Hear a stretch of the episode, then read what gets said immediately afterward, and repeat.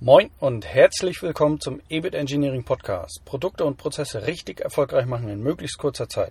Mein Name ist Frank Brücker und ich beschäftige mich in dieser Folge mit dem Unperfekten, Unfertigen, den Fehlern und Ecken und Kanten und warum es so wichtig ist, Fehler auch zuzulassen innerhalb der Produktentwicklung.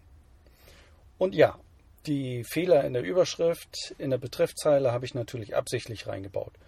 Drauf gekommen bin ich über das Lesen eines Tests, der mal wieder millionenfach im Internet kursierte, bei dem man den Inhalt eines äh, Textes erfassen sollte, der so unkorrekt und lückenhaft geschrieben war, dass es auf den ersten Blick unmöglich erschien, den Text zu lesen. Sie kennen diese Texte bestimmt auch. Unser Gehirn speichert die Information nachweislich nicht als einzelne Buchstaben oder wie ein Computer in Nullen und Einsen ab, sondern visuell als Bild.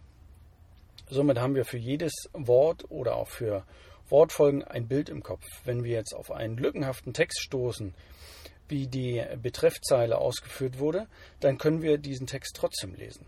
Vorausgesetzt natürlich, dass wir einmal lesen gelernt haben.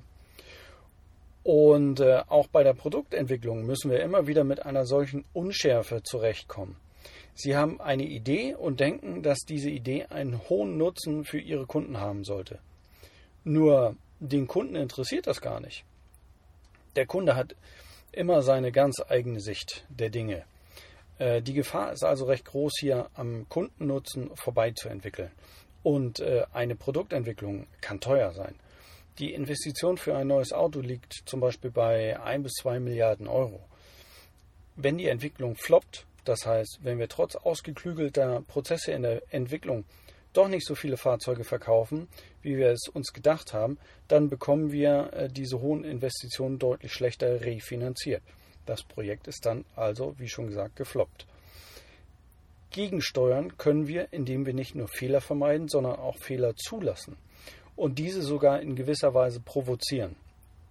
Es geht mehr um Schnelligkeit in der Feedback-Schleife versus 100% Perfektion. Wenn beides zusammenpasst, ist das natürlich noch besser. Auf der einen Seite können wir uns keine Fehler erlauben, weil wir sonst äh, kein Geld mit dem Produkt verdienen. Andererseits begeben wir uns in den Trugschluss, dass das, was wir gut finden, auch die Kunden gut finden werden. Wir sehen unsere Idee quasi als unfehlbar an und konzentrieren uns auf die Fehlervermeidung in der Umsetzung dieser Idee.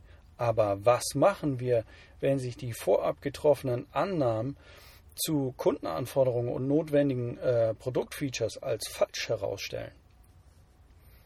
Wir müssen Fehler in der Produktentwicklung zugunsten einer schnelleren Feedback-Schleife zulassen und diese sogar provozieren, um das optimale Produkt zu gestalten. Nur so können wir optimal unser finanzielles Risiko absichern. Wie kann das aussehen? Nun, Fehler vermeiden kennen wir schon sehr gut. Darin äh, sind wir geübt, weil das gängige Praxis war über viele, viele Jahre. Dabei geht es um strukturierte Abläufe, Checklisten, Trainings und so weiter. Es geht auch darum, sich zu Beginn einer Produktentwicklung intensiv mit dem Markt und den Kunden und ihren Eigenheiten zu beschäftigen und aus der Kenntnis heraus dann die kaufentscheidenden Kriterien abzuleiten. In der weiteren Entwicklung kann dann über verschiedene Tests die Qualität der Entwicklung abgesichert werden. Aber wie sollen wir jetzt Fehler provozieren? Zum einen sollten wir idealerweise nicht alles auf eine Karte setzen, sondern zu Beginn der Entwicklung in verschiedenen Ausführungen parallel entwickeln. Das scheint zunächst mehr Geld zu kosten. Wenn wir aber zum Ende der Entwicklung erst merken, dass wir das falsche oder nicht optimale Ergebnis vorliegen haben, wird es deutlich teurer werden, als zu Beginn der Entwicklung äh, ein paar mehr Ressourcen als sonst üblich einzuplanen. Neben der parallelen Entwicklung verschiedener Ausführungen ist dann noch das frühzeitige Einbeziehen von Kunden außerordentlich wichtig. Das kann durch gezielte Produktvorstellungen bei ausgewählten Kunden erfolgen oder auch über Plattformen, auf die potenzielle Kunden mit eingebunden werden, die dann ihr Feedback zu den Produktfeatures abgeben können. Wenn die Tests über rein visuelle Produktvorstellungen nicht ausreichen, können bestehende Produkte mit neuen Features ausgestattet und getestet werden. In der Softwareentwicklung ist das gut beschrieben und Teil des äh, Scrum-Ansatzes. Hier werden verschiedene Softwarestände regelmäßig mit Kunden getestet.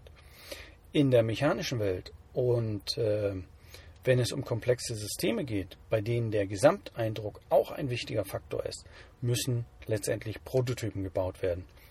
Da kommen wir leider nicht drum herum. Das heißt, mit dem Bauen verschiedenster Prototypen können Sie im Vorwege weit vor der Marktveröffentlichung schon Meinung und Feedback einholen und dieses Feedback dann in die laufende Produktentwicklung einfließen lassen. Die Begegnungen mit Ihren Kunden nutzen Sie dann idealerweise als Vorverkauf. Also, wenn Sie mal wieder eine Produktentwicklung starten, dann denken Sie doch bitte an die folgenden Punkte. Minimieren Sie die Fehler im Verlauf der Entwicklung, zum Beispiel durch eine intensive Vorbereitung und Marktbetrachtung zu Beginn. Setzen von Standards durch Struktur, Checklisten, Festigkeitsberechnungen oder Ablaufsimulationen, klaren Vorgaben und Prozessen und natürlich trainiertem Personal. Darüber hinaus lassen Sie aber bewusst Fehler zu, beziehungsweise provozieren Sie Fehler durch das Einfordern von unperfekten Mustern und Prototypen, die Sie möglichst frühzeitig Ihren Kunden vorstellen und von denen äh, Sie dann Feedback einholen. Schnelligkeit in der Feedback-Schleife geht über Perfektion und Fehlerfreiheit. Arbeiten Sie in der Entwicklung idealerweise parallel an verschiedenen Ausführungen, von denen Sie erst nach und nach die eine oder andere Ausführung weglassen, damit Sie möglichst lange die Möglichkeit der schnellen Anpassung haben. Sie werden damit im Endeffekt sogar schneller sein und nicht zwingend mehr Ressourcen benötigen. Der Aufwand verschiebt sich nach vorne und nimmt nach hinten heraus ab. In der Vergangenheit und bei vielen Unternehmen ist es auch heute noch genau andersrum. Sie haben eine Idee und starten umgehend mit der Umsetzung.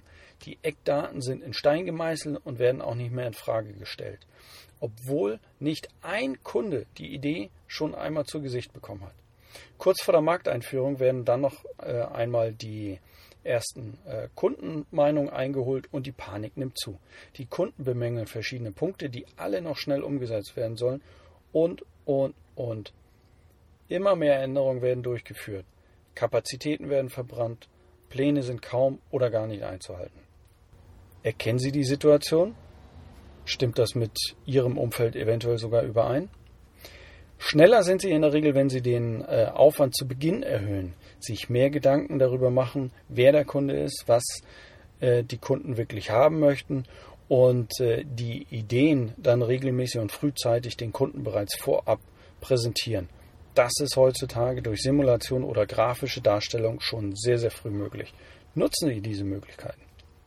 Also vermeiden Sie Fehler und lassen Sie auch Fehler zu. Lernen Sie so früh wie möglich aus dem Feedback Ihrer Kunden und den selbstgemachten Fehlern und Sie werden außerordentlich erfolgreiche Produkte entwickeln und vermarkten können. Nehmen Sie diese Denkanstöße doch gerne wieder mit in Ihre Praxis und machen Sie was draus. Sollte Ihnen der Beitrag gefallen haben, dann äh, bewerten Sie uns gerne auch auf iTunes mit 5 Sternen. Wenn nicht, dann geben Sie uns gerne Ihr Feedback. Ich wünsche Ihnen bis dahin alles Gute und noch spannende Projekte. Ihr Frank Bröker.